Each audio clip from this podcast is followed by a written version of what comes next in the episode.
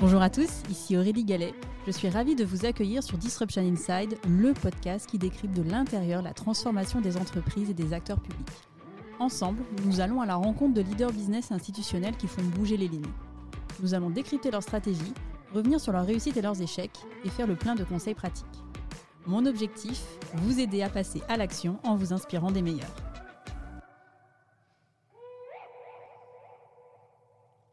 Bonjour à tous. Cette semaine, je vous invite à découvrir le témoignage d'Alix Boulnois, Chief Digital Officer du groupe Accor. Après un début de carrière dans le conseil en stratégie, Alix a travaillé pendant 8 ans pour Amazon aux États-Unis puis en Europe. Alix rejoint le groupe Accor en février 2020, un mois seulement avant le début de la crise sanitaire qui a touché de plein fouet l'industrie mondiale hôtelière. Depuis janvier 2023, Alix est Chief Digital Officer du groupe Accor. Dans cet épisode, je vous emmène décrypter comment le groupe Accor fait du digital un levier de transformation business au service de la croissance du groupe. Bonjour Alix. Bonjour Aurélie. Alors j'ai fait une introduction euh, euh, assez bancale euh, pour démarrer cet épisode. J'ai bafouillé, donc on s'est repris à plusieurs fois. Donc aujourd'hui je suis pas très réveillée. Alix, merci beaucoup de me recevoir aujourd'hui. pour commencer cet épisode, Alix, est-ce que tu peux te présenter? Bien sûr. Bah déjà merci de me recevoir Aurélie, c'est sympa. Donc je, je, suis Alix. je travaille actuellement pour le groupe Accor. Je suis, comme tu l'as dit dans ton introduction, le Chief Digital Officer du groupe. On en reparlera sans doute un petit peu après. Ça fait trois ans que je suis dans cette belle maison et avant ça, j'ai fait huit ans euh, chez Amazon et quelques années dans le conseil. Et voilà, et je suis une maman de trois enfants euh, et euh, surtout une leader, pas féministe, mais néanmoins engagée sur les causes de la diversité. Pour commencer, j'aimerais bien revenir un peu sur le fil conducteur de ta carrière. Qu'est-ce qui a structuré ton parcours? Je suis quelqu'un qui est curieux de nature, qui a besoin d'avoir de l'impact. Et je crois que c'est ça qui m'a drivé dans tout mon parcours. Donc, tu vois, j'ai commencé dans le conseil en stratégie. Donc, euh, l'idée, c'était vraiment de pouvoir insuffler euh, des décisions au plus haut niveau. Et très vite, je me suis dit que j'avais envie de mettre les mains dans le cambouis. Et non pas que le conseil soit pas intéressant, au contraire, j'ai adoré mes années là-dedans, mais j'avais vraiment envie de passer sur de l'opérationnel. Et c'est là où j'ai rejoint Amazon. Et donc, ce qui est intéressant, c'est que c'était une maison où tu peux avoir énormément d'impact. Tu touches euh, des millions, presque un milliard de clients dans un environnement extrêmement innovant. Donc, ça a été des années pour moi euh, de intrapreneuriat, j'aime bien dire ça, puisque c'était vraiment l'idée de construire des nouveaux business en interne d'une maison extrêmement innovante. Et puis depuis quelques années, vraiment, j'ai passé un cap sur euh, la notion d'impact plutôt autour de la transformation. Finalement, c'est sans, doute les chemins les plus difficiles, mais ceux qui donnent le plus d'impact. Donc là, j'en suis à ma troisième grosse transformation. Et c'est quelque chose qui me passionne et qui reste un fil euh, conducteur et moteur pour moi. Alors, est-ce que du coup, tu peux revenir sur tes premières expériences de transformation? Parce que comme c'est la troisième, du coup, il y, a a deux précédentes. Est-ce que tu peux revenir sur ces expériences? Il y en a une première qui était sur euh, les biens de grande consommation. Donc, quand j'étais chez Amazon, c'était plutôt une transformation euh, business et je vais en reparler. Ensuite, j'en ai une deuxième qui était euh, plutôt toujours chez Amazon où j'ai mis en place tout, tout, un business model autour des fournisseurs d'Amazon. Donc là, c'était une transformation à la fois organisationnelle et aussi business. Et chez Accor, c'est plutôt une transformation digitale, donc ça va au-delà juste du business il y a un aspect aussi euh, technologique et digital derrière. Et donc sur la première, euh, de quoi il s'agissait euh, Donc il faut se remettre un peu dans le contexte. Moi, quand je commence chez Amazon aux États-Unis en 2011, Amazon n'est pas du tout ce que c'était aujourd'hui. C'est un groupe qui est essentiellement focalisé sur vendre des livres, des biens d'électronique, de l'électroménager, des meubles, mais il y a des catégories de produits qui ne vendent pas du tout très peu. Et l'une d'entre elles, c'était les biens de grande consommation, donc ce que vous trouvez en fait dans un supermarché, hein, ce qui se mange, les produits de cosmétiques, etc. Et ce qui était intéressant, c'est que hum, mon deuxième rôle chez Amazon, je récupère le leadership euh, des produits de grande consommation euh, hors alimentaire. Et c'était un, un PNL qui perdait énormément d'argent. Mais vraiment beaucoup, alors qu'on était encore petit sur le marché puisque c'était une catégorie émergente. Et il s'agissait de transformer ce business pour en faire quelque chose, peut-être pas de très profitable, mais au moins qui soit à l'équilibre pour que ce soit viable et scalable pour le groupe. Et donc ça a été ma première grosse transfo. En 18 mois, on a, mis, euh, on a construit un nouveau business model, des nouvelles expériences clients, on a touché à tous les leviers, que ce soit les entrepôts, comment donc on envoyait les produits, on les stockait, comment on négociait avec les fournisseurs, comment on priçait les produits, on les promouvait, donc tous les leviers. Et en 18 mois, on a mis le PNL à l'équilibre. Donc ça, c'était ma première euh, grosse transfo. J'avais 27 ans euh, c'était en 2011 euh, chez Amazon aux États-Unis, donc ça, commence un petit peu à dater. Et du coup, la seconde, toujours chez Amazon, tu disais? La seconde, elle est arrivée plus tard, euh, quand j'étais rentrée en Europe. c'était en 2017-2018. à l'époque, on était plusieurs à avoir la conviction que Amazon était excellent sur servir ses clients B2C, donc les gens qui, qui allaient sur le site, mais qu'on avait un, un, petit peu négligé nos fournisseurs, donc c'est-à-dire toutes les marques qui vendent sur la plateforme. On les traitait justement vraiment comme des fournisseurs avec des relations de négociation. Et euh, l'idée qu'on avait, on était quelques-uns, c'était de dire que en fait, il y avait vraiment beaucoup plus de valeur à créer en développant un catalogue de services pour ses fournisseurs et en n'étant pas juste dans je t'achète un produit et je le vends et je me marche dessus. Et donc, euh, bah, il y a plein de choses qu'on peut faire pour ces fournisseurs aussi. C'était en transformation e-commerce. Donc, comment on les aide à optimiser leur supply chain e-commerce, comment on les aide à être pertinents pour leurs clients, à faire du marketing digital, des champs qui étaient finalement encore assez nouveaux pour beaucoup de ces acteurs. Et donc, euh, j'ai eu l'autorisation de monter en Europe une structure au service des fournisseurs d'Amazon. Donc, ils reprenaient tous les account managers de ces fournisseurs, les équipes tech, euh, les équipes euh, produits et marketing. Et on a monté voilà, tout un catalogue de services. On a réorganisé complètement comment les équipes géraient ces fournisseurs. Et donc, pareil, ça a été une belle transfo de, de deux ans. Et là où je suis assez fière, c'est que ça a été répliqué aux États-Unis. Souvent, c'est l'inverse. Hein dans ces grands groupes américains, les choses viennent des États-Unis, sont appliquées ailleurs. Là, c'était vraiment une des bonnes idées européennes qui a été répliquée, euh, répliquée euh, aux États-Unis et dans d'autres régions. Alors, on reviendra un petit peu plus tard dans l'épisode sur cette, la troisième transformation, puisque ça concerne ton poste actuel. Quels sont les grands enseignements que tu as tirés de ces expériences de transformation chez Amazon?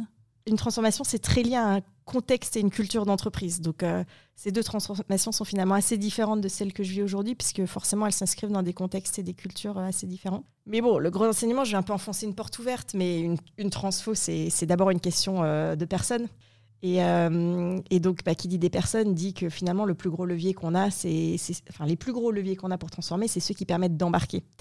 Et donc, c'est important que les gens comprennent où on veut aller, pourquoi on veut changer, pourquoi on veut faire les différemment et qu'on les mette dans un état d'esprit qui leur permette eux aussi d'être acteurs de ce changement. Donc toutes les notions de test and learn, euh, de droit à l'erreur, d'encourager les équipes à, tenter des choses, euh, c'est super important. La mesure, même des aspects humains et plus soft de la transfo, c'est aussi hyper important pour pouvoir soi-même pivoter euh, le bateau et changer de cap.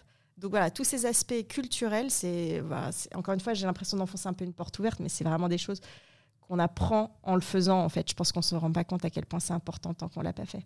Alors, sachant que le groupe Alcor, c'est vraiment très multiculturel, donc euh, j'imagine que les challenges sont euh, de taille quand on parle de transformation digitale du groupe Accor, on y reviendra juste après. Euh, donc, tu as fait le choix de rejoindre le groupe Accor en février 2020. pourquoi ce choix?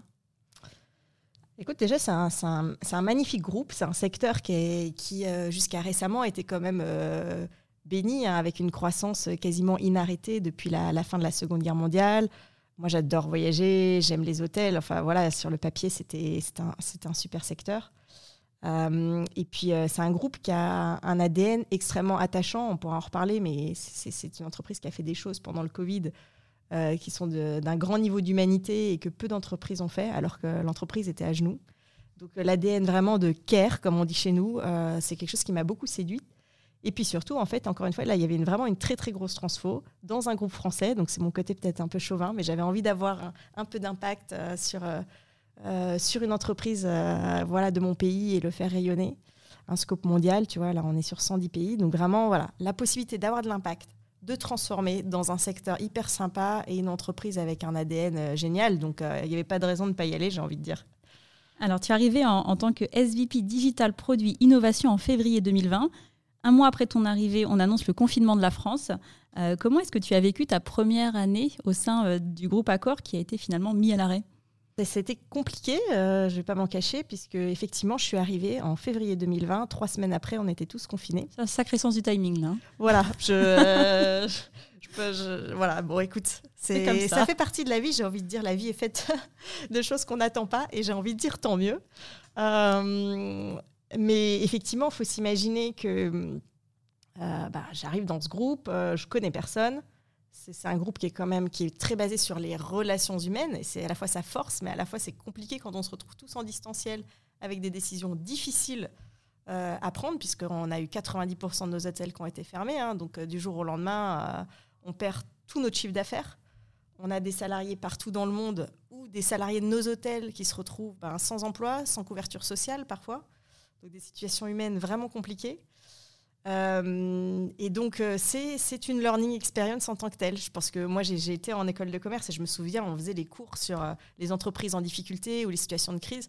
Et je pense qu'on se disait tous dans la salle de classe, mais en fait, qui est assez taré pour se dire qu'il va aller se mettre dans ce genre de situation par plaisir et oui, ça n'arrive pas par plaisir, mais le jour où ça arrive, bah, c'est vrai que ça demande de la résilience, ça demande beaucoup de ressources personnelles, euh, de l'empathie, et surtout en tant que leader, de garder le cap pour les équipes, quand bien même il y a une forme d'incertitude et de on ne sait pas complètement de quoi sera fait demain.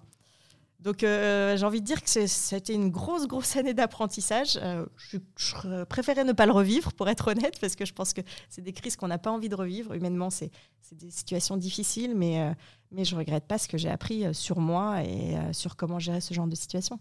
Et comment réussir à, s'installer dans son poste Parce que tu, tu arrives, tu as aussi tout à apprendre du groupe Accor. Comment tu arrives à t'installer dans ton poste malgré ce contexte je pense que euh, une des qualités les plus importantes d'un leader, mais d'autant plus dans ce genre de situation, c'est l'empathie. Euh, bon, le Covid, c'est pas moi qui l'ai décidé, j'en suis pas responsable. Par contre, en tant que leader, je suis responsable de, ce qui va arriver aux personnes euh, qui me reportent.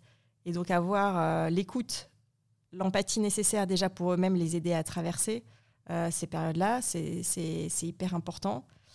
Essayer, je m'étais mis assez tôt en tête l'idée que à défaut de pouvoir tout résoudre, et il y avait peut-être des, pain points un peu ciblés sur lesquels je pouvais vraiment aider pour leur donner confiance et l'envie de continuer. Donc ça, c'est vraiment important. Euh, en tout cas, moi, c'est quelque chose que j'ai toujours pratiqué dans mes prises de poste, c'est identifier des choses extrêmement précises qu'on peut délivrer très vite pour les équipes et pour le business, pour gagner en crédibilité.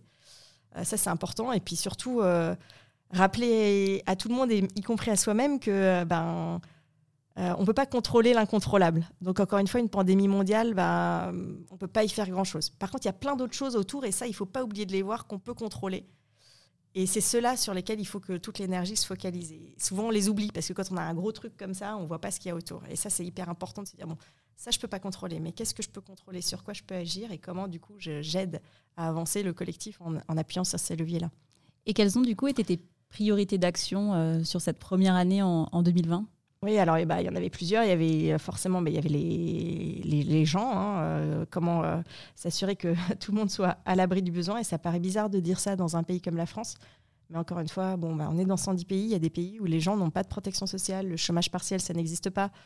Pouvoir aller se faire soigner ou faire soigner un membre de sa famille qui a atteint du Covid et qui doit aller en soins intensifs, ça n'existe pas dans tous les pays. Donc vraiment, l'humain, ça a été la top priorité pour l'intégralité hein, de, des équipes de leaders du groupe. La, deuxième chose, ça a été bah, de préserver le groupe. Encore une fois, hein, du jour au lendemain, on perd tout le business. Donc forcément, on se met dans une situation où on ne sait pas combien de temps la crise va durer.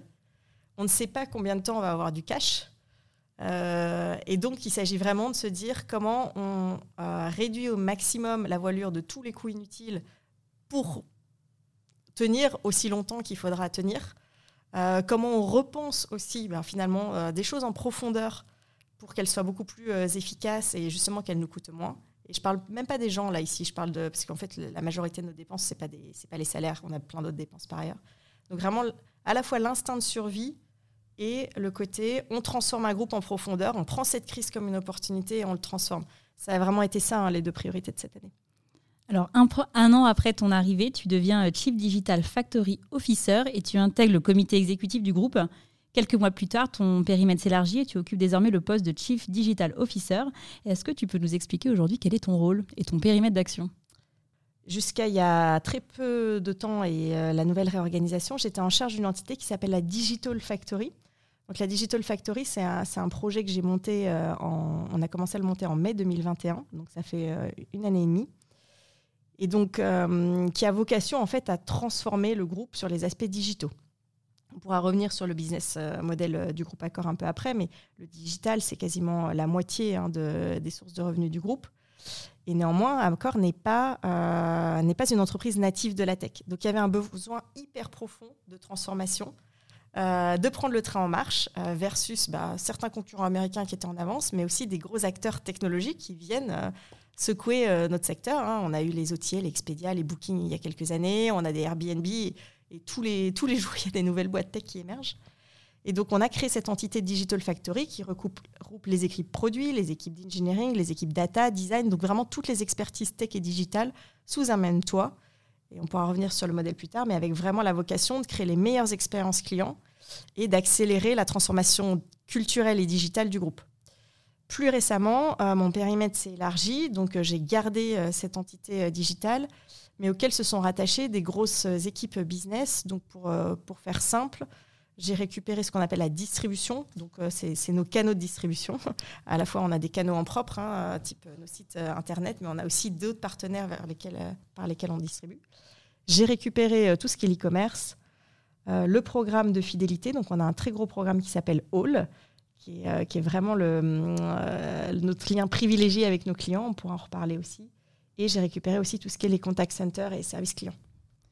Alors, tu, en introduction de, de, ton poste, tu disais euh, on pourra revenir sur le business model du groupe Apcor. Je veux bien qu'on fasse un petit zoom sur ce business model parce que je pense que ça permet aussi de mieux comprendre finalement le, périmètre de ton poste et en quoi finalement le digital est un levier majeur aujourd'hui pour, pour le groupe Accor.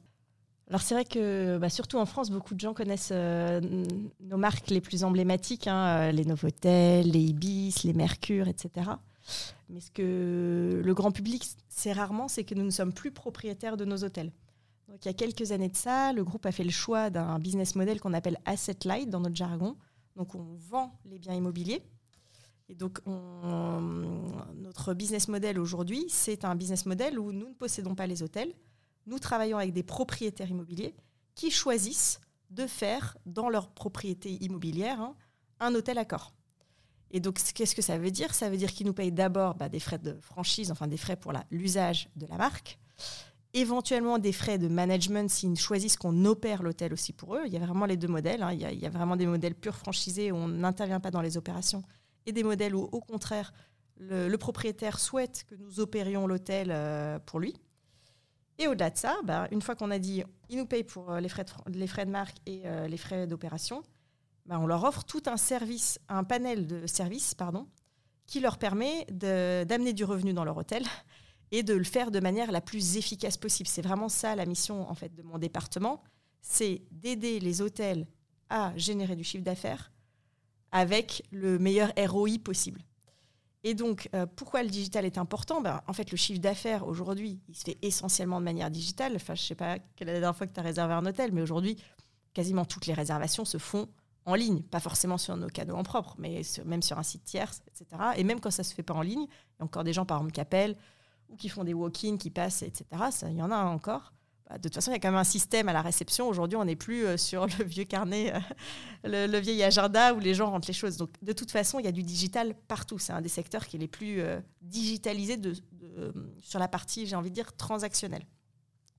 Et donc, bah, apporter du chiffre d'affaires, ça veut dire avoir des expériences digitales, des canaux digitaux qui permettent justement de maximiser les réservations qu'on peut avoir sur les chambres, sur les restaurants. On a d'ailleurs plus de restaurants que de chambres. On a 10 000 restaurants aujourd'hui. Sur les spas, sur tous les services qu'un hôtel peut proposer. Donc ça, c'est le premier aspect. Et puis le deuxième aspect, c'est la partie, encore une fois, c'est le faire au moindre coût. Donc qui dit au moindre coût, ça veut dire proposer à nos hôtels des outils opérationnels qui leur permettent d'être efficaces. Donc bah, effectivement, quand quelqu'un vient à la réception, il y a un système derrière. Quand quelqu'un fait un paiement, il y a un système. Quand quelqu'un veut commander son room service, il y a un système. Et donc plus les systèmes vont être efficaces, plus on apporte des, des expériences déjà pour le client qui sont sympas et fluides, mais plus aussi on crée de l'efficacité opérationnelle pour l'hôtel et donc euh, des, meilleurs, euh, des meilleurs coûts ou du temps libéré pour faire autre chose que d'être la tête baissée derrière son, écran d'ordinateur et pouvoir parler au client, interagir avec lui, etc. Donc c'est-à-dire qu'au-delà de l'usage de la marque, il y a tout, même les, ceux qui sont en modèle de franchise pure, enfin tous les systèmes qu'il y a derrière, c'est des systèmes euh, proposés par le groupe Accor? Pas tous, puisque l'hôtel a le choix de ne pas en prendre certains. Donc, il euh, y, en a certains qu'on impose parce qu'ils font partie pour nous des standards euh, liés à notre marque et à l'expérience qu'on veut proposer. Et puis, il y en a où l'hôtel est libre de prendre un service corps ou pas un service corps. C'est vraiment un business. Et d'ailleurs, ils nous payent dans les deux cas pour ça. Donc, c'est pour ça que c'est important. Et on n'a pas vocation à faire tous les systèmes d'un hôtel. Aujourd'hui, il y a plein, plein de choses qui prolifèrent. Encore une fois, on est dans beaucoup de pays, donc j'ai pas la prétention de dire qu'on va être pertinent sur tous les petits morceaux digitaux qu'il peut y avoir. Euh, par contre, euh, il y a un certain nombre de choses sur lesquelles on est en concurrence directe euh, avec des acteurs du marché et l'hôtel peut choisir de ne pas nous choisir, justement. Aujourd'hui, dans ton périmètre, tu es toutes marques confondues? Oui, j'ai toutes les marques du groupe. On en a une cinquantaine. et toutes marques, tout pays.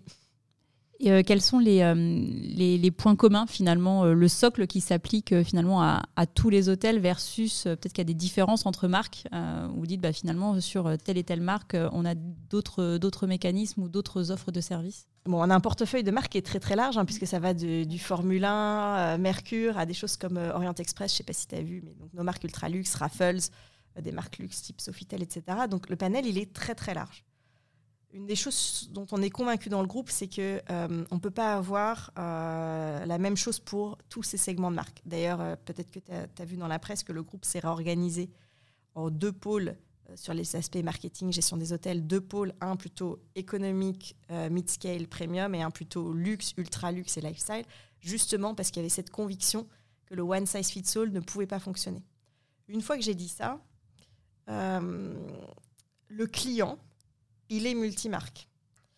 Il est multimarque. La frontière entre un premium et un entrée de gamme luxury, bah, en fait, elle est fine. Donc souvent, le client, il est le même à plusieurs moments. Ou un client qui a voyagé pour le travail et qui va voyager pour euh, le plaisir avec sa famille, il va pas aller nécessairement dans les mêmes types d'hôtels. Donc le client, il est le même. Donc c'est ça, en fait, notre socle commun. C'est un client qui est partagé entre ces marques, parfois même entre les régions, puisqu'un client voyage. Donc le client américain peut aller en Europe, etc. Et vraiment, le fil conducteur, c'est le client.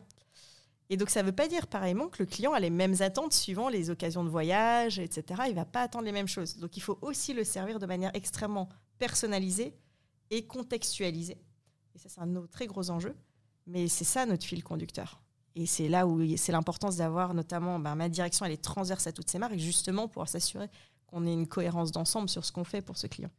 Alors justement, aujourd'hui, quels sont les, axes de ta feuille de route? Alors, bah, il y, en a, y en a plusieurs, mais si je reprends la, grande mission chapeau, encore une fois, qui est d'apporter du revenu à nos hôtels avec le maximum d'efficacité opérationnelle, ça se traduit euh, aujourd'hui en, trois axes qui sont spécifiques au digital et un, quatrième sur lequel je vais revenir qui n'est pas spécifique à ma direction.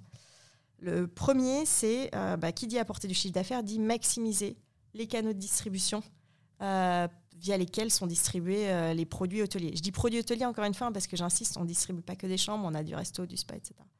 Et donc ça veut dire bah, créer des nouveaux partenariats de distribution avec des nouveaux partenaires. Il y a beaucoup de partenaires qui sont locaux, euh, donc il faut, euh, il faut être pertinent localement. Je donne un exemple, hein, la Chine. Bah, en fait, la Chine, les gens n'utilisent pas un Expedia ou un Booking, donc il y a des acteurs locaux, il faut savoir se connecter, il faut savoir être présent sur ces plateformes.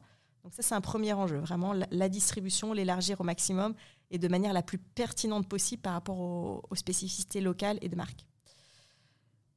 le deuxième enjeu, c'est euh, dans tous les canaux de distribution qu'on a, celui qui est le, le plus intéressant pour l'hôtel et pour Accor, c'est ce qu'on appelle nos canaux en propre, donc nos sites et nos euh, call centers, parce qu'ils coûtent moins cher à l'hôtel et qu'ils coûtent moins cher à Accor, puisque effectivement on enlève des intermédiaires. Donc la deuxième priorité, c'est vraiment d'avoir une, croissance exponentielle sur ces canaux-là par rapport à tous les autres. Ça, comme on le fait, on a toute une, feuille de route autour de la personnalisation, euh, de services additionnels qu'on peut proposer et que les, nos concurrents ne peuvent pas proposer, euh, de fonctionnalités autour de l'application mobile, de choses qu'on peut faire via l'application, par exemple, euh, réserver un taxi. Aujourd'hui, vous allez sur l'application, on peut réserver un taxi. On peut réserver des expériences, euh, type aller voir le, Lion King à Londres quand on voyage. On peut euh, converser avec euh, l'hôtelier. Il y a pas mal de fonctionnalités additionnelles qui enrichissent l'écosystème. pareil, je prends un autre exemple. On ne parle pas souvent des call centers, mais en fait, dans le luxe, il y a beaucoup de gens qui réservent encore par téléphone. Donc, pareil, là, on peut faire des choses extrêmement intéressantes en termes de services personnalisés. Je pense à l'ultra luxe on, lance des trains, là, on lance des bateaux, on lance pas mal de choses. Ça, pareil, on peut faire des choses extrêmement personnalisées quand la personne appelle au téléphone avec du wedding planner, des choses comme ça. Donc, vraiment, encore une fois, enrichir la proposition de valeur de ces canaux. Et le troisième euh, axe qui est hyper important, c'est la fidélisation de nos clients. Donc, toujours dans, mon entonnoir, c'est-à-dire qu'un client fidèle, c'est un client bah, qui va revenir, qui va dépenser plus et en plus qui va coûter moins cher à faire revenir. Donc encore une fois, toujours dans cette logique d'amener à nos hôtels des clients qui leur coûtent moins cher à faire venir, bah, en fait, la mécanique de fidélisation est hyper importante. Donc là, on a un programme qui s'appelle All, qui est, qui, est, qui est, hyper riche pour les clients. Il a gagné beaucoup d'awards chaque année et qui, donc il leur permet de gagner des points, de les utiliser chez nous, mais aussi dans plus de 100 partenaires différents. Tu vois, tu peux payer ton billet d'avion avec, tu peux payer un taxi, tu peux faire pas mal de choses. Tu as des traitements privilégiés. Et donc, pareil, croître la base de clients qui sont dans ce programme, les aider à découvrir la richesse de cet écosystème, en bénéficier, parce que c'est ça, en fait, qui fait qu'ils ont envie de revenir. C'est aussi le troisième gros axe de ma direction. Et après, j'ai dit qu'il y en avait un quatrième qui n'était pas spécifique à ma direction, mais sur lequel on joue un rôle important. C'est la sustainability. C'est un enjeu très très fort euh, bah, d'accord de notre secteur euh, sociétal et sur lequel on s'est extrêmement engagé. Et donc, euh, sur lequel le digital a plein de choses à apporter. Donc, on a aussi une feuille de route. Sur, tu vois, ça passe par des, outils qui permettent aux hôtels de mesurer leur empreinte carbone et de la piloter. sur la mise en place d'écolabels pour aider les clients à mieux euh, mesurer euh, l'empreinte carbone euh, et les conséquences écologiques de ce qu'ils font. Enfin, il y a plein plein de choses. Je peux, t'en parler pendant 15 ans de ce sujet-là. On va reprendre peut-être les, les, sujets point, par point. Donc sur le, premier sujet, sur d'extension des, des, canaux de distribution, tu parlais justement de la partie partenaires locaux. Du coup, quelle est un peu l'articulation entre centrale locale Parce que quand on parle de partenaires, finalement, tu le disais toi-même, on est vraiment bah, le plus, au plus proche finalement des, des, des, marques, euh, du, terrain. Du coup, quel est toi le rôle du, central dans l'impulsion de la dynamique partenariale sur euh, le déploiement des canaux de distribution? C'est pas blanc ou noir comme réponse parce que pour moi, même s'il y a des équipes centrales et des équipes locales, en fait, on est one team dans ce qu'on fait. Donc, euh, les équipes centrales, elles ont la responsabilité de mettre en place une stratégie, un cap, de travailler sur ce que j'appelle des enablers structurels euh, donc des choses qui vont vraiment créer des, gros, des gros changements dans la façon dont on performe et ce qu'on apporte aux hôtels. Les équipes locales, leur rôle, bah, c'est vraiment de, de, déployer sur le terrain et de la manière la plus pertinente ce qui va être conçu en centrale. Donc, je donne un exemple sur le site. Bien sûr que ce n'est pas mes équipes en centrale qui vont gérer le contenu de sites des 110, des 110 pays, etc. Parce que ça, en fait, ça, c'est un non-sens. Il n'y a personne de mieux que les équipes locales pour savoir exactement quelle est la bonne promotion à faire par rapport au contexte du pays, quel est le bon contenu, le traduire avec les bons mots, etc. Donc il y a une notion de stratégie, de, levier structurel en centrale et une notion euh, d'exécution, d'adaptation en local. Après, si je m'arrête là, c'est un peu simpliste parce que les, équipes euh, locales, elles ont aussi euh, bah, celles qui connaissent le mieux leur marché. Donc elles nous alimentent aussi énormément sur la stratégie avec des besoins locaux, des opportunités on voit moins, puisque mécaniquement, ils sont plus proches du client que ne le sont mes équipes. Donc en fait, pour moi, c'est vraiment euh, en permanence une communication qui va dans les deux sens. On leur pousse une vision stratégique, des idées, ils nous aident à les déployer sur le terrain et vice-versa, ils nous alimentent d'insights clients qui font que la stratégie va être plus pertinente et qu'on va pouvoir en permanence euh, s'améliorer.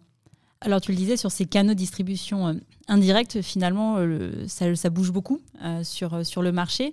Comment est-ce que du coup, vous vous appréhendez l'arrivée de nouveaux acteurs sur le marché ou d'acteurs qui globalement ont une position très forte?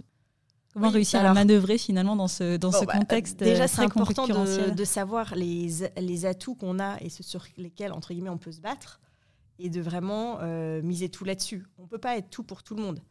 Euh, oui, on a des concurrents sur d'autres choses. Ils ne se battent pas forcément sur les mêmes leviers que nous. D'ailleurs, les clients ne sont pas tous sensibles au même type de choses.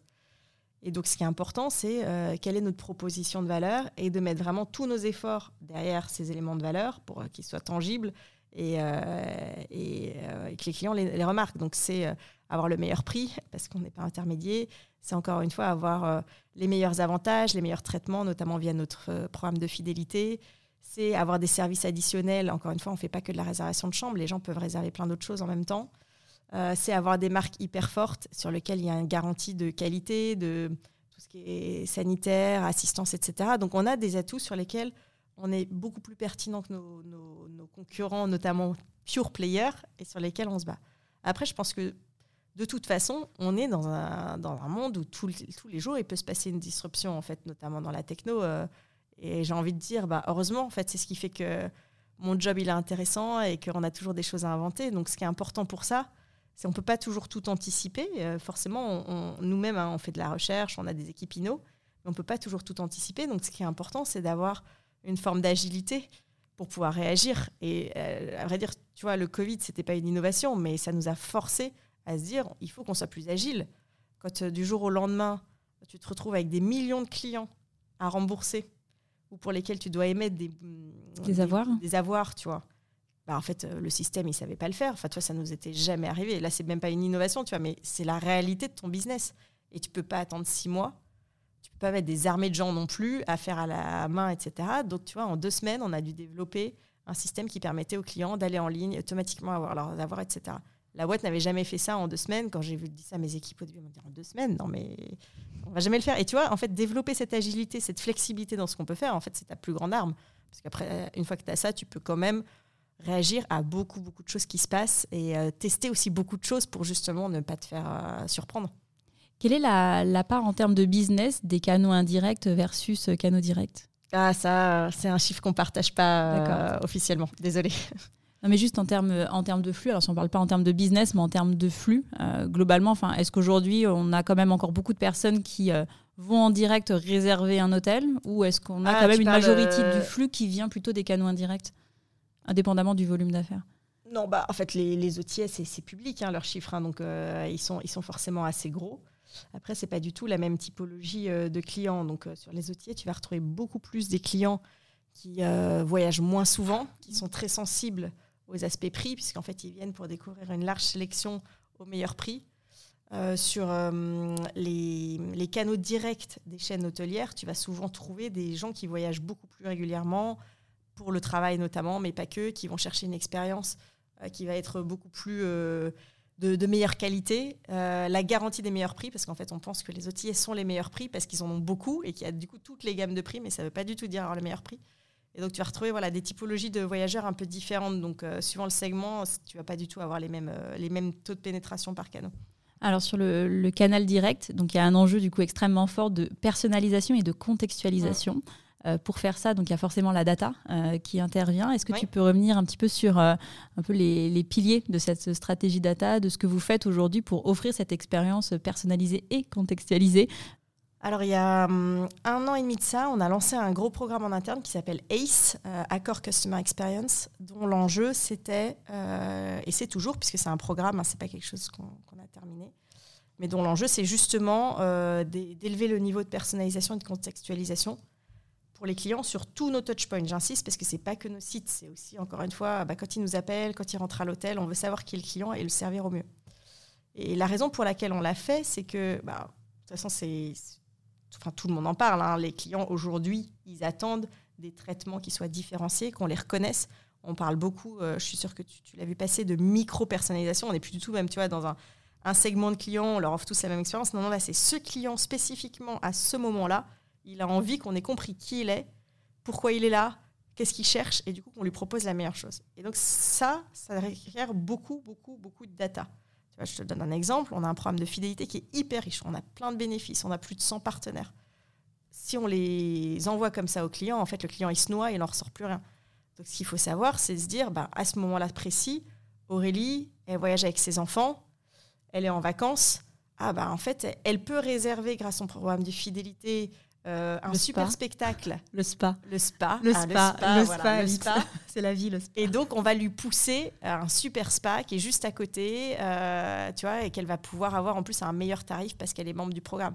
On va lui pousser le super spectacle avec ses enfants, pareil qu'elle va pouvoir payer avec ses points.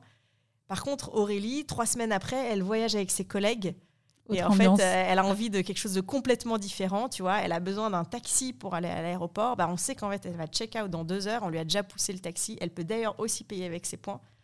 Et, euh, et, du coup, elle n'a même pas eu à y penser. On y a pensé pour elle et elle a un taxi à un prix euh, défiant toute concurrence. Et tu vois, c'est ça, en fait, quand on parle de personnalisation et contextualisation. Personnalisation parce que c'est pour toi et pas pour quelqu'un d'autre. Et contextualisation parce que, bah, en fait, tu as des attentes différentes suivant tes moments. Et donc, pour faire tout ça, tu as des gros leviers technologiques autour de la dynamisation de tes systèmes, de tes, de tes, fronts, de ton site, etc. Mais tu as surtout de la data, parce qu'en fait, si tu connais pas le client et tu, si tu sais pas pourquoi il est là, etc., bah, en fait, tu vas juste lui envoyer ce que tu envoies au commun des mortels, enfin, au client lambda. Et donc, c'est un gros enjeu en tant que tel. Je pense que toutes les grosses entreprises ont le même défi, c'est-à-dire qu'il y a de la data partout. Elle n'est pas toujours de qualité d'autant plus dans des organisations qui sont dans plein de pays, qui sont décentralisées, parfois qui ont des systèmes du coup différents. Bah, les systèmes sources sont nombreux et pas toujours structurés de la même façon. Donc, un des enjeux importants de mes équipes, c'est justement de générer de la donnée et de la donnée de qualité pour qu'elle puisse être exploitée. Et donc pour faire ça, dans la transformation digitale qu'on a lancée, un des gros enjeux, euh, quand j'ai récupéré les équipes data, bon déjà elles étaient un peu explosées partout dans le groupe, mais surtout on était vraiment sur une vision technique de la data et un peu puriste, qui était, il y avait un objectif en soi qui était de dire, il faut stocker toute la donnée au même endroit, dans une data plateforme, accessible à tous. Et ça c'est super, il faut le faire, hein, bien sûr, il faut que la donnée soit accessible, qu'elle soit structurée, etc. Mais du coup, on était sur des projets un peu sans fin, parce que fait, la data sera jamais à 100% de qualité, etc. Et donc, ça fait euh, une grosse année qu'on a pivoté vers un modèle qui est vraiment drivé par la valeur. C'est-à-dire qu'on identifie des cas d'usage extrêmement spécifiques. Et en fait, on se focalise sur aller chercher la donnée qui va bien pour ces cas d'usage et pas plus. Parce qu'en fait, sinon, on s'épuise à aller chercher plus. Donc, par exemple, on a un gros enjeu sur les numéros de téléphone. Parce qu'il y a un certain nombre de gens, euh, le type d'interaction que je te décris, ils préfèrent les avoir avec une, une notification plutôt qu'un email qu'ils vont pas lire. Tu vois, le, réserver son taxi, c'est beaucoup plus pertinent, etc. Sauf qu'en fait, il y a plein de gens qui ne nous donnaient pas leur numéro de téléphone, on leur demandait même pas. Donc, comment on collecte intelligemment cette donnée dans un contexte où d'ailleurs il faut que le client ait envie de la donner, donc il voit l'intérêt. Comment on s'assure que ce soit de qualité? Il y a beaucoup de gens qui mettent des faux numéros. Comment on l'exploite à bon escient? Donc, tu vois, vraiment un stream là-dessus parce qu'il y avait des cas d'usage. Et plus du tout le la quête un peu sans fin d'aller chercher la donnée. Et ça requiert du coup une organisation un peu spécifique et organisée justement autour de ces streams de valeur, autour de ces cas d'usage et pas autour de la technique et des systèmes. Et c'est ce qu'on a vraiment essayé de faire euh, depuis un an et demi. Est-ce que tu peux revenir justement sur ce modèle organisationnel? Parce que je me dis, à l'échelle du, groupe Accor, compte tenu aussi de la diversité euh, d'implantation géographique, la diversité des marques, euh, mm. je ne sais pas, je ne me rends même pas compte combien est-ce que vous avez aujourd'hui d'hôtels dans votre réseau. Comment est-ce que tu arrives à construire un modèle d'organisation qui permette justement d'être efficace? Dans le déploiement de ces cas d'usage on n'organise pas les équipes data autour des systèmes, on les organise autour de... Bah, on a des cas d'usage, par exemple, sur le programme de fidélité, on a des gens à la data qui sont dédiés aux cas d'usage du programme de fidélité, qui ont les mêmes objectifs que les équipes du programme de fidélité. Donc, c'est des objectifs partagés. Ils n'ont pas les mêmes boss, mais ils rament tous dans le même sens pour atteindre des objectifs business. Et ça, c'est hyper important parce que ça fait pivoter les gens, encore une fois, d'une dimension très technique à une dimension business. Et surtout, même si l'organisation est matricielle, tout le monde rame dans le même sens. Ça, c'est important. L'autre chose qui est importante, c'est, moi, je ne crois pas à un modèle où euh, tout se fait en centrale. Surtout dans une organisation aussi riche que la nôtre, en fait, si c'était mon modèle organisationnel, ça ferait de moi un bottleneck pour tout le monde. En fait, je peux pas délivrer toutes les idées que le groupe a. Et en fait, tant mieux, j'ai envie de dire. Ça veut dire que le groupe a plein d'idées et que j'ai encore plein de choses sur lesquelles m'occuper, mais c'est littéralement pas possible. Donc, ce qui est important, c'est que les équipes centrales se focalisent sur les gros leviers de valeur et ceux qui vont notamment en apporter pour le plus grand nombre. Et il y en a déjà euh, de quoi s'occuper jusqu'en 2040. Et par contre, c'est de donner les clés du camion à des marques, à des pays, pour aller développer leurs propres cas d'usage qui, à l'échelle du groupe, ne seront jamais priorisés parce qu'ils sont trop petits, mais pour leur business spécifique, sont hyper, hyper importants. Et donc ça, pareil, ça requiert de penser l'architecture de ces systèmes, euh, la façon dont on opère de manière hyper euh, ouverte, c'est-à-dire donner accès à la donnée, euh, donner accès à des outils qui permettent de la consommer et de l'exploiter facilement, parce qu'avoir juste la donnée non structurée, non exploitable, ça sert à rien. Mettre en place des structures comme des centres d'excellence. On a un centre d'excellence data dont le rôle, c'est justement d'aider nos utilisateurs à naviguer cette donnée, les aider à monter leur cas d'usage. Mais on n'est pas du tout dans une logique où on va tout faire pour tout le monde, en fait.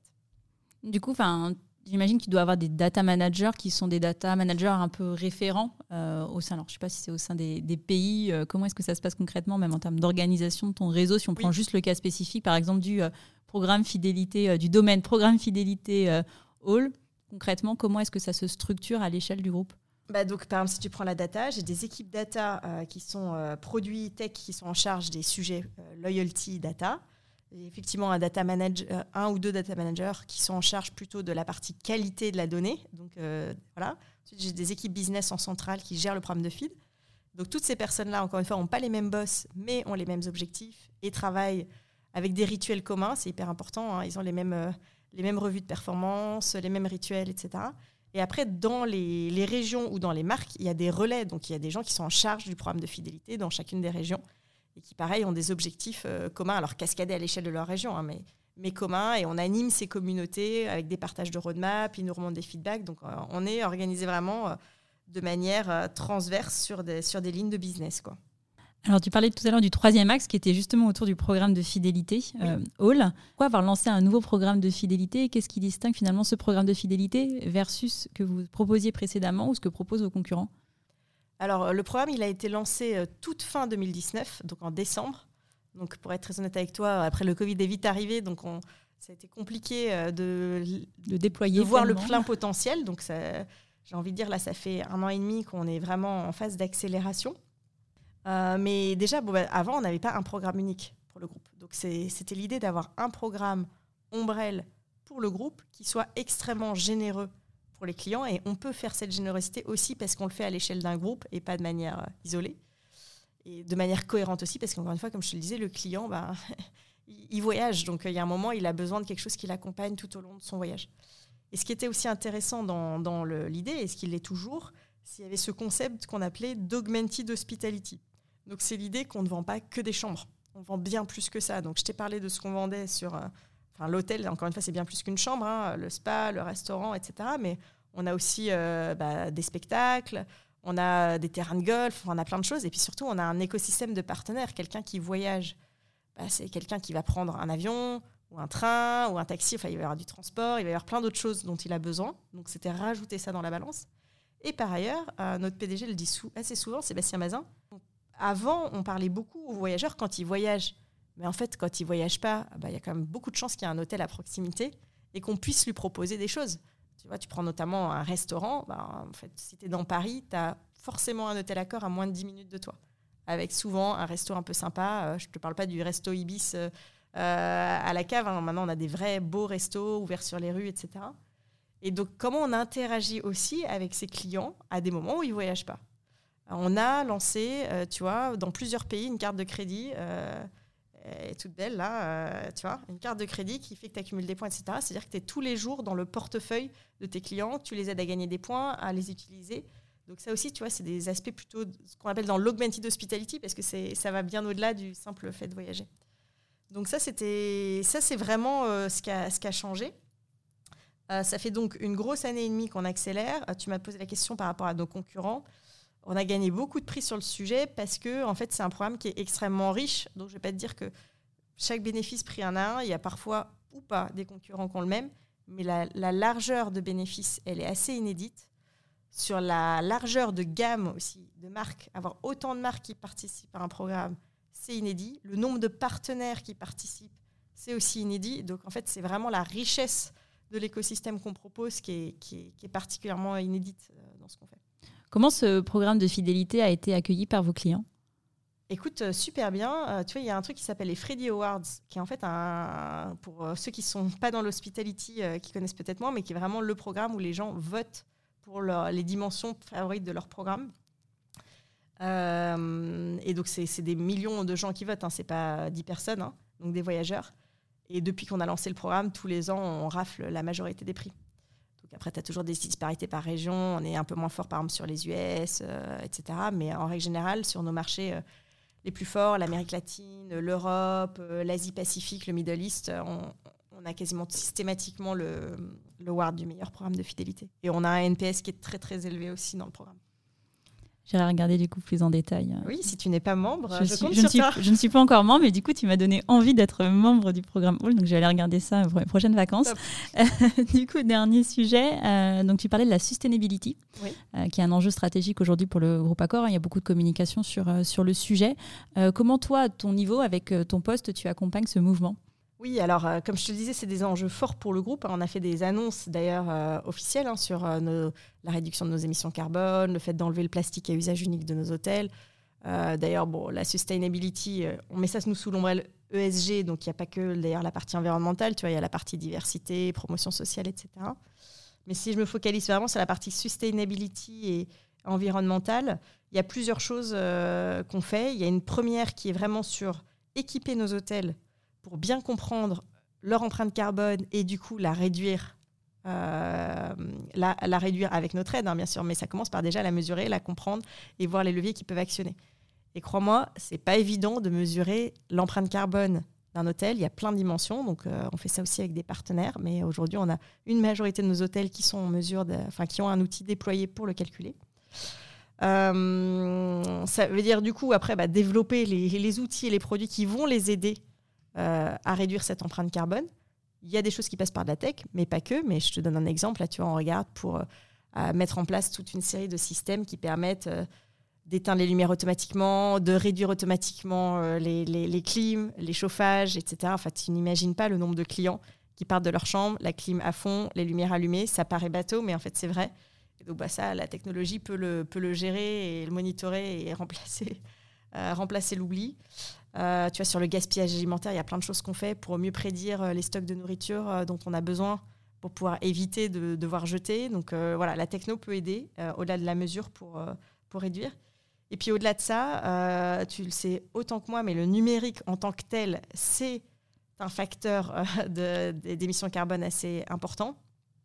Et donc, du coup, on a une feuille de route spécifique aux équipes digitales et tech pour contribuer euh, à notre échelle à ce qu'on peut faire de mieux. Donc, tu vois, on a formé, on a formé tous les collaborateurs du groupe aux aspects environnementaux. Cette année, on va avoir des formations spécifiques pour les équipes tech sur tout ce qui est l'éco-design, le code responsable, etc.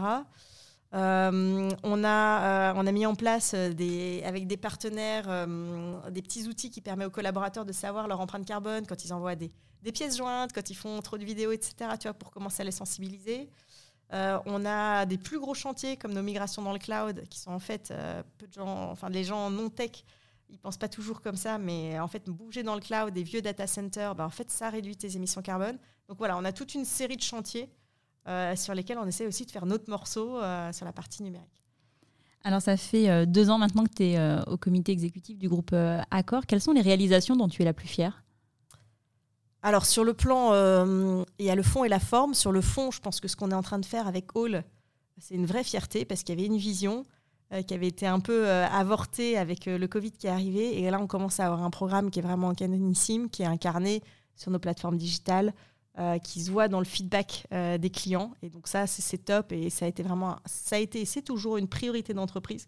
Donc c'est génial l'idée de, voir euh, un beau bébé qui commence à grandir. Et puis sinon sur sur la, forme, alors je sais pas si forme c'est le bon mot, mais on est sur une transformation. donc, bah, qui dit une transformation dit de l'humain, dit le besoin d'embarquer dans des contextes qui n'ont pas toujours été faciles, comme on a pu en parler avec le Covid etc. Euh, et, donc, euh, voilà, j'ai une vraie fierté sur euh, le fait qu'on a créé un collectif tech, digital, business qui est hyper engagé, qui aime ce qu'ils font, qui vient avec le sourire, qui nous permet d'attirer des nouveaux talents. Et voilà, en fait, en tant que leader, c'est la plus grande fierté que de voir des équipes engagées et contentes de ce qu'elles font. Quel a été ton plus grand échec ces deux dernières années? Alors des échecs, des échecs, j'en ai plein. Je pourrais t'en raconter des drôles, mais euh, euh, le plus gros, euh, ça c'est, Je pense que, je ne sais pas si c'était un échec, mais ma première année chez Accor, au plein milieu du Covid, j'ai eu des moments où j'ai vraiment eu envie de baisser les bras parce que c'était vraiment difficile. En tant que leader, c'était la première fois que je me retrouvais aussi seule. Seule parce que c'était une nouvelle entreprise, que c'était un contexte inédit, que, ben, en tant que leader, on porte une très grosse responsabilité et qu'on ne peut pas complètement partager ses doutes avec ses équipes. Et euh, plusieurs fois, euh, j'ai dû vraiment me faire violence pour euh, ne pas laisser tomber. Donc, je ne sais pas si c'est un échec en tant que tel, mais ça, ça aurait pu le devenir si j'avais trop baissé les bras. Et, j'ai eu la chance d'avoir des gens autour de moi qui m'ont aidé à, à, passer ces caps-là. Donc, voilà. J'en ai des plus drôles que celui-là. Si tu veux, un jour, je t'expliquerai comment on a lancé la catégorie fleurs chez Amazon en plein milieu d'une tempête de neige, euh, ça vaut le détour. Mais... Euh. Ah, vas-y, allez, raconte, prenons une petite minute sur ça. Écoute, c'est souvent un échec que je raconte à mes équipes parce qu'il est hyper tangible. Euh, États-Unis, 2014, j'étais en charge de lancer un certain nombre de catégories de produits et donc on avait eu la merveilleuse idée de se dire qu'on allait disrupter tout ce qui était la catégorie fleurs et plantes, que ce qui se faisait peu en ligne et on s'était dit c'est super euh, on va vendre des, fleurs et des plantes en ligne. Puis on avait une autre merveilleuse idée qui était, euh, et on va faire un super lancement pour la Saint-Valentin. Donc aux États-Unis, la Saint-Valentin, c'est vraiment une institution. C'est-à-dire que 60 à 70% des fleurs sont vendues pour ce jour-là. D'ailleurs, euh, si tu n'offres pas des fleurs à ton copain, ta copine, tu, tu- tu- tu peux finir à la porte. Quoi.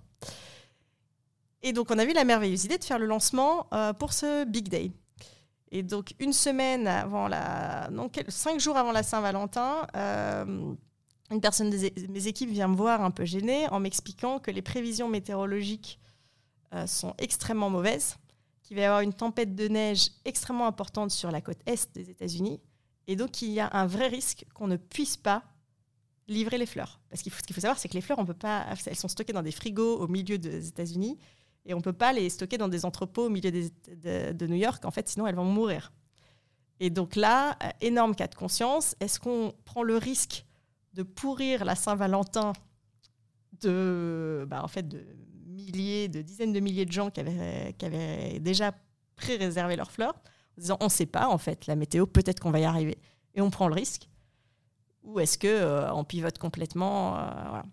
Et donc, in fine, pour raccourcir l'histoire, on a décidé d'annuler toutes les commandes nationalement, puisqu'à l'époque, c'était aussi ça la complexité, c'est qu'Amazon n'avait pas les possibilités de, de faire euh, d'avoir une localisation en fait de ce qui se faisait. Donc c'était tout ou rien. Donc on a annulé l'intégralité des commandes pour, parce qu'on n'a pas voulu prendre le risque pour les clients, parce que c'était l'idée que la confiance du client sur le long terme prévaut. Prime. Euh, Et donc, on n'a pas voulu prendre le risque. Donc, on a planté euh, ce plus gros jour de l'année, donc 60% de ton chiffre d'affaires de l'année euh, qui part en fumée. Euh, et donc, euh, voilà, c'était. Bon, je t'avoue que le- prendre autant de niveau de risque sur un truc qu'on n'avait jamais fait, sur le plus gros jour de l'année, etc., c'est pas. C'est ni à faire, ni à refaire. Mais je pense quand même que la décision était la bonne. Et du coup, du- quels sont les enseignements que tu as tirés de cette expérience? De manière pratique au pratique, c'est que tu lances jamais un truc euh, au pic.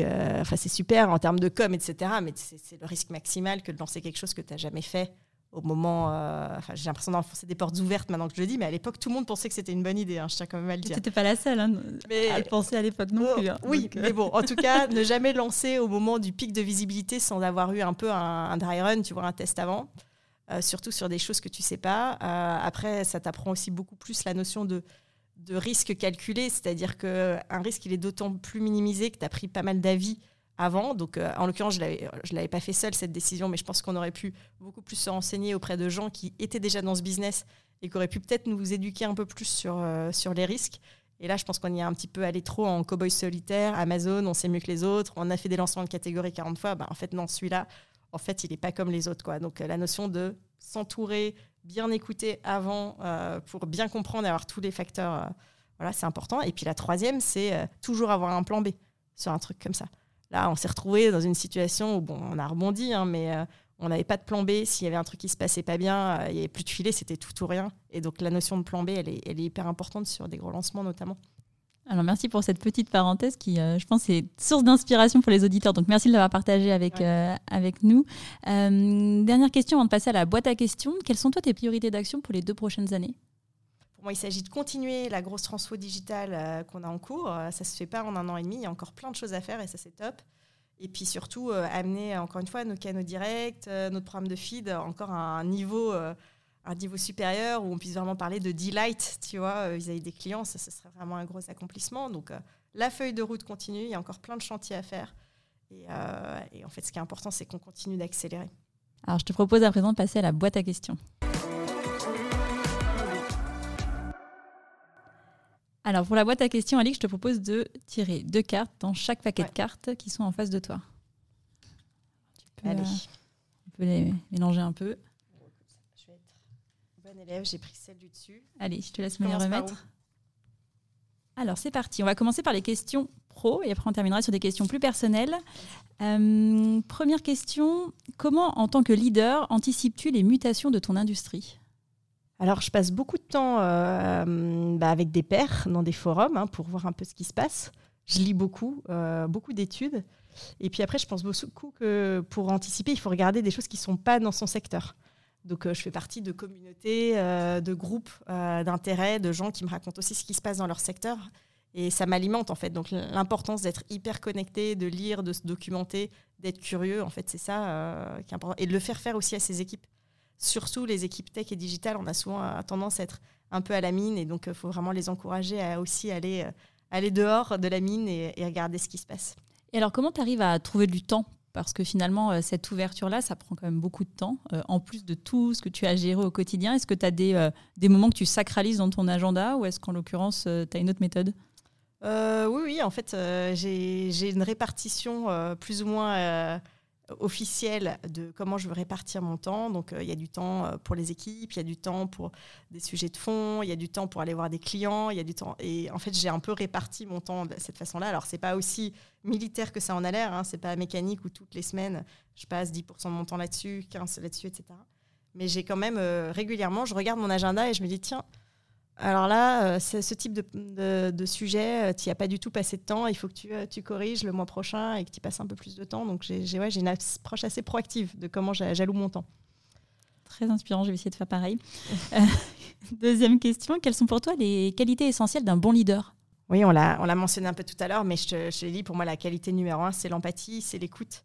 je pense qu'on peut aller très loin, très très loin avec ça. Et puis la deuxième qui, est pareil, ça va sembler une porte ouverte, mais c'est la capacité à, s'adapter, à, accueillir des formes de diversité. En fait, les meilleurs leaders, je pense que c'est des gens qui savent s'entourer aussi de gens qui sont différents et tirer parti euh, de ce collectif divers. Donc euh, ça, c'est aussi une grosse qualité, je pense. Alors, on va passer aux questions plus personnelles. Je pense que ça va faire écho à ce que tu as répondu à la première question. Euh, comment continues-tu à progresser? Alors effectivement, comme je te l'ai dit, je suis assez curieuse de nature, donc je passe beaucoup de temps à l'extérieur, mais je suis aussi quelqu'un qui, qui demande énormément de feedback. C'est hyper important pour moi d'avoir un peu un miroir de, ce que je fais. Alors, feedback sous plein de formes, hein. ça peut être un feedback informel, ça peut être via des 360, mais je suis.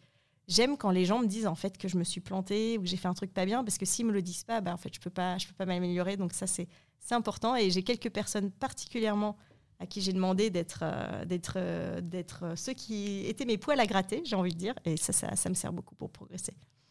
Allez, dernière question. Comment arrives-tu à concilier parentalité et vie professionnelle? Ah, C'est une question que j'ai souvent. Euh, bah déjà, euh, j'ai la chance d'avoir un mari formidable. Donc on est deux, donc ça c'est top.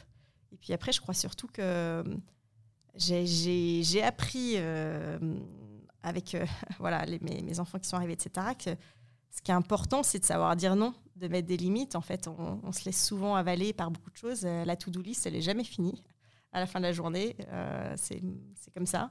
Et donc, il faut voilà, se mettre des limites, des rituels. Moi, tous les soirs, euh, à 19h, je suis avec mes enfants, je prends des vacances scolaires. Euh, les week-ends, c'est avec ma famille. et donc, ça, c'est hyper important. Et je pense que beaucoup de gens n'osent pas mettre ces barrières. Et in fine, n'arrivent pas à concilier les deux. Donc, je vous... c'est pas toujours évident, mais j'encourage vraiment à savoir mettre ces barrières et cette discipline. Et en tant que leader, euh, on a aussi un devoir d'exemplarité. Euh, comment est-ce qu'il y a des mécanismes qui ont été mis en place au sein de tes équipes pour justement, enfin, permettre aussi aux personnes euh, au sein de tes équipes de concilier au mieux parentalité et vie professionnelle? Bah, Déjà, on a un dispositif de télétravail sur mes équipes spécifiquement qui est extrêmement généreux puisqu'on est à quatre jours de présentiel par mois. Donc je ne dis pas que ça sert que aux parents et que ça sert que pour ça, mais je pense que particulièrement dans des situations comme la parentalité où les gens ont besoin de flexibilité, je pense que c'est un, énorme, énorme atout. Après, je pense que j'ai essayé d'instaurer une culture où euh, on manage les gens par leurs résultats, pas par le fait euh, qu'ils font un certain nombre d'horaires, euh, qu'ils sont présents, etc. Et ça, c'est hyper important parce que, en fait, moi, je m'en moque que la personne soit allée faire une sortie scolaire avec son, son, son enfant, etc. Si les résultats sont là, il n'y a pas de souci. Et puis après, c'est aussi, effectivement, comme tu le dis, c'est être exemplaire. Tu vois, il n'y a pas très longtemps, j'ai eu un homme dans mon comité de direction qui est devenu papa de son quatrième et qui comptait pas prendre de congé paternité, bah, je l'ai engueulé parce qu'en fait, c'est pas normal. Euh, et après, s'il veut aller faire autre chose que de s'occuper de ses enfants, il n'y a pas de souci. Mais pour tous les gens, ces équipes qui le regardent et qui se disent ah ben moi j'aimerais bien le prendre, si lui le prend pas, bah, en fait euh, on est mort. Donc euh, c'est voilà, être vigilant à, à, ça. Et je dis ça pour la parentalité, mais en fait il y a des gens qui n'ont pas d'enfants et qui ont d'autres impératifs personnels et ça s'applique tout autant à ces cas de figure là. Très bien. Bah, écoute, merci beaucoup, euh, Alix. Si on souhaite suivre ton actualité, où est-ce qu'on te retrouve? Écoute, je suis, je suis sur LinkedIn, euh, pas mal, et puis euh, je pense que c'est l'endroit où est le plus simple pour me retrouver. Et voilà. Et puis, je suis toujours curieuse de faire des rencontres et d'échanger. Donc, il ne faut pas hésiter à m'envoyer un petit message. généralement, je réponds. Très bien. Bah, écoute, merci beaucoup, Alix. Merci à toi. C'est la fin de cet épisode. J'espère qu'il vous a plu. Pour m'aider à faire connaître le podcast, c'est très simple. Parlez-en autour de vous. Mettez une note 5 étoiles accompagnée d'un gentil commentaire. Et abonnez-vous à mon compte pour être notifié des prochains épisodes. Si vous souhaitez en savoir plus sur le podcast, je vous donne rendez-vous sur mon site aurélie-galet.com ou sur mon LinkedIn. Un grand merci à tous et rendez-vous la semaine prochaine pour un prochain épisode.